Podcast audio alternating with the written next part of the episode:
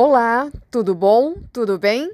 Hoje é sexta-feira e também dia de crônicas e histórias do Brasil. Bem-vindo, bem-vinda!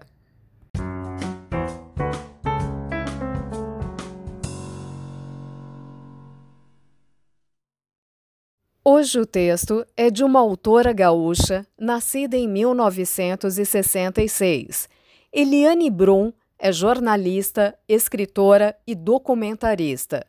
Formada pela Pontifícia Universidade Católica do Rio Grande do Sul, ela já teve o seu trabalho reconhecido por mais de 40 premiações e distinções no Brasil e no exterior. Brum trabalhou 11 anos como repórter do jornal Zero Hora de Porto Alegre e 10 como repórter especial da revista Época, em São Paulo.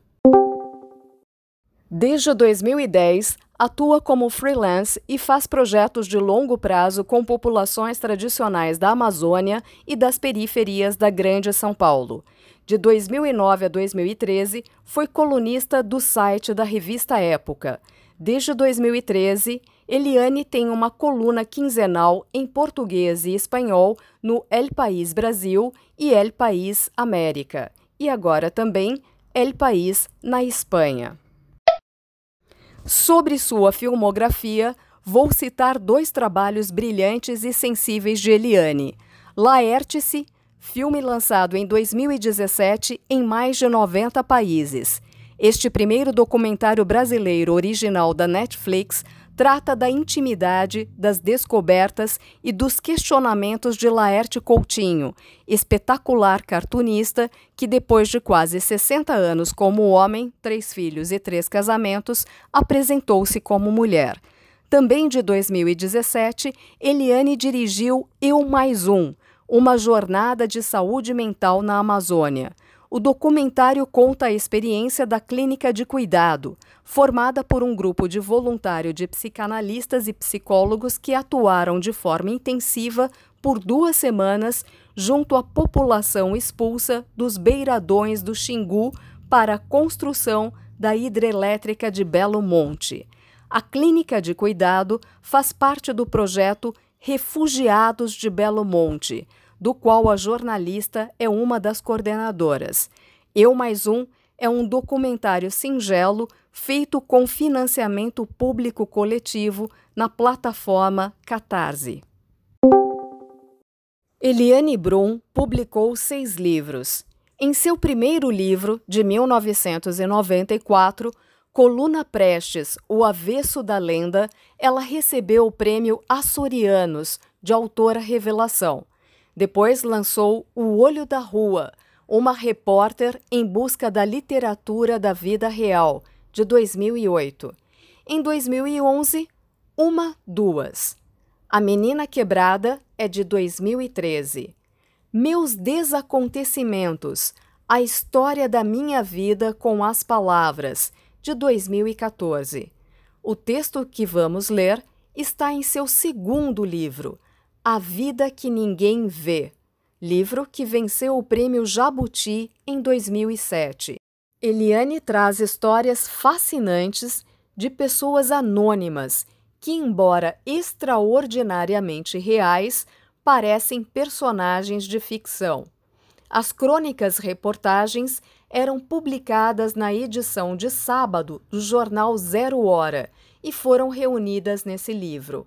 A autora nos prova a singularidade de cada ser humano.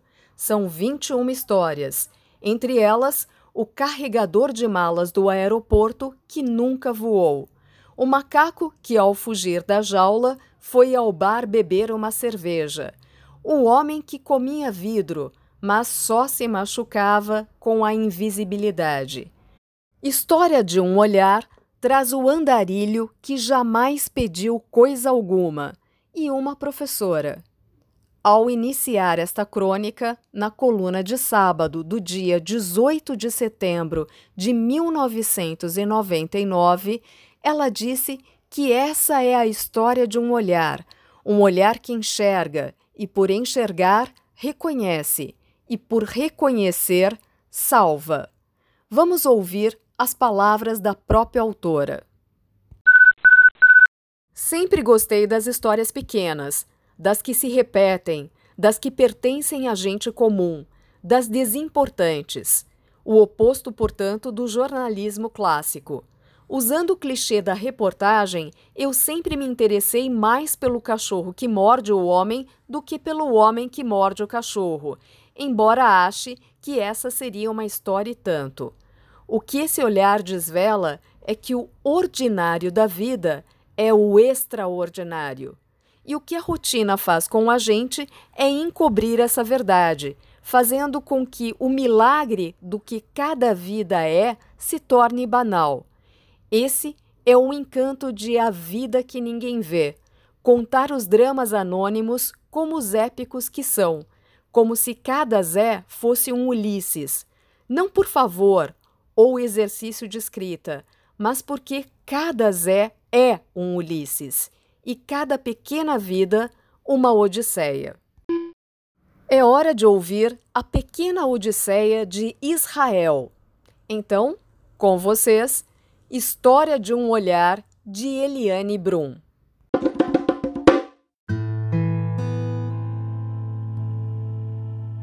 O mundo é salvo todos os dias por pequenos gestos, diminutos invisíveis o mundo é salvo pelo avesso da importância, pelo antônimo da evidência. O mundo é salvo por um olhar que envolve e afaga, abarca, resgata, reconhece, salva, inclui. Esta é a história de um olhar, um olhar que enxerga e, por enxergar, reconhece, e por reconhecer, salva. Esta é a história do olhar de uma professora chamada Eliane Vante e de um andarilho chamado Israel Pires.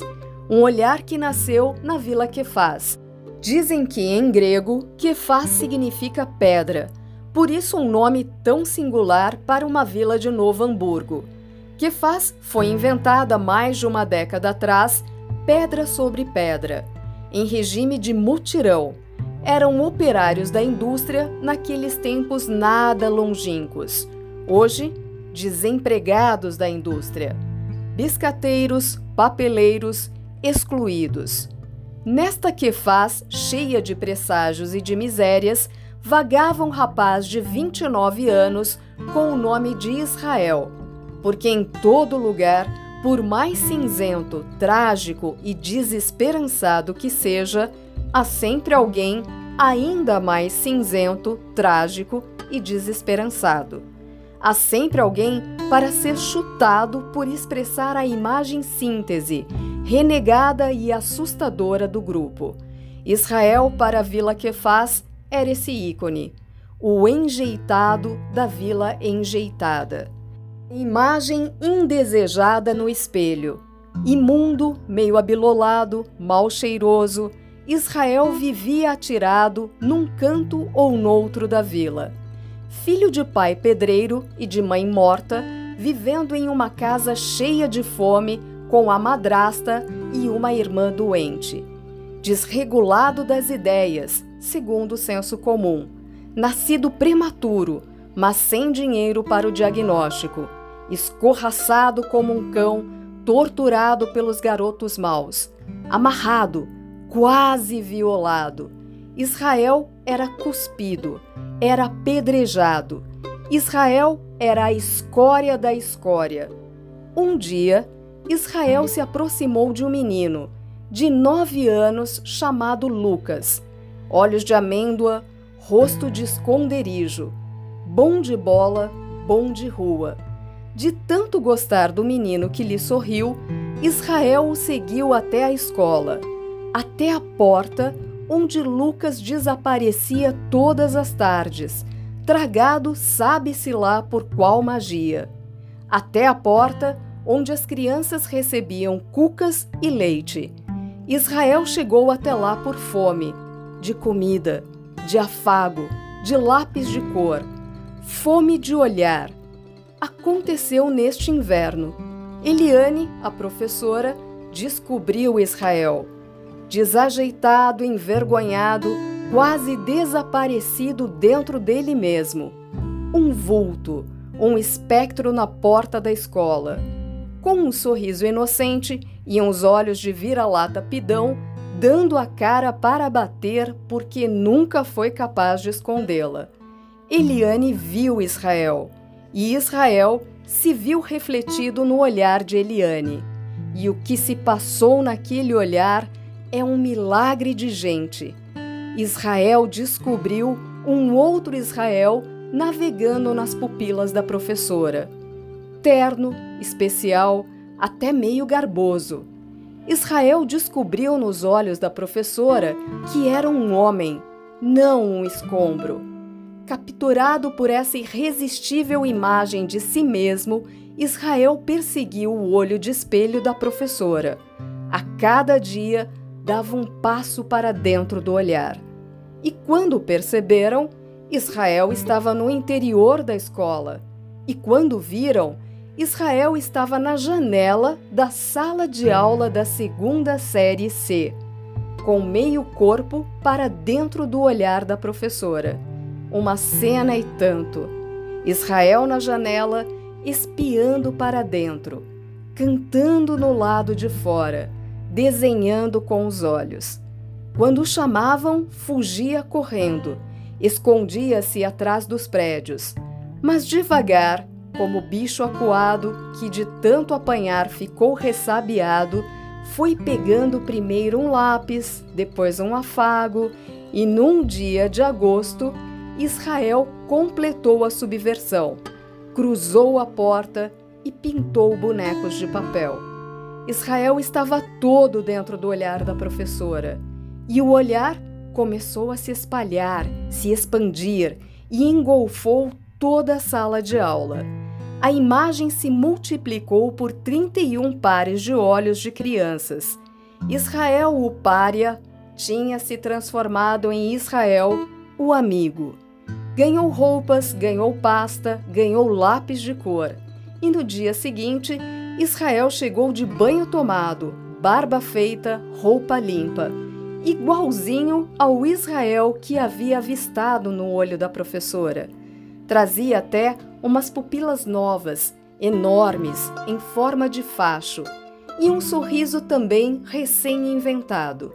Entrou na sala onde a professora pintava no chão e ela começou a chorar. E as lágrimas da professora, tal qual um vagalhão, terminaram de lavar a imagem acossada, ferida, flagelada de Israel. Israel, capturado pelo olhar da professora, nunca mais o abandonou. Vive hoje nesse olhar, em formato de sala de aula, cercado por 31 pares de olhos de infância, que lhe contam histórias, puxam a mão e lhe ensinam palavras novas.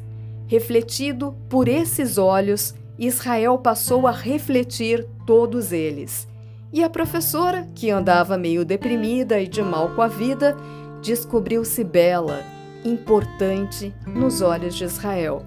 E as crianças que têm na escola um intervalo entre a violência e a fome descobriram-se livres de todos os destinos traçados nos olhos de Israel.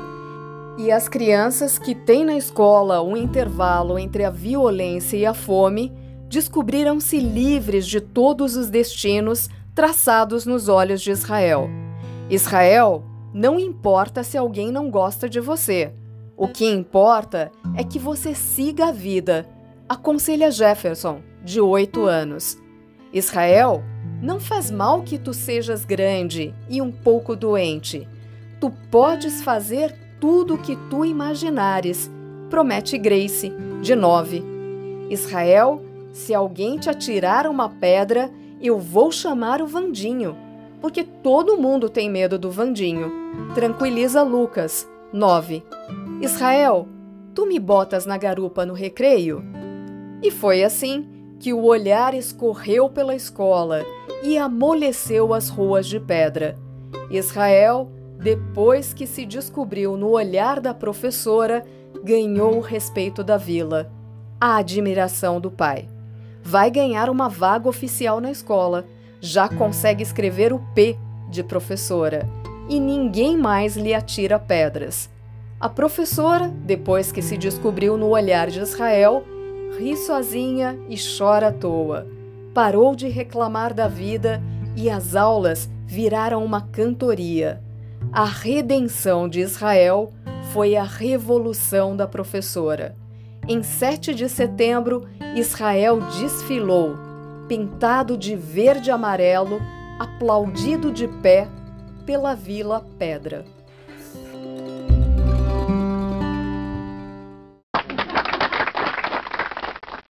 Mais uma bela história, hein? Gostou? Escreva a sua indicação enviando uma mensagem para pereirag@dickinson.edu. Beijo e tchau.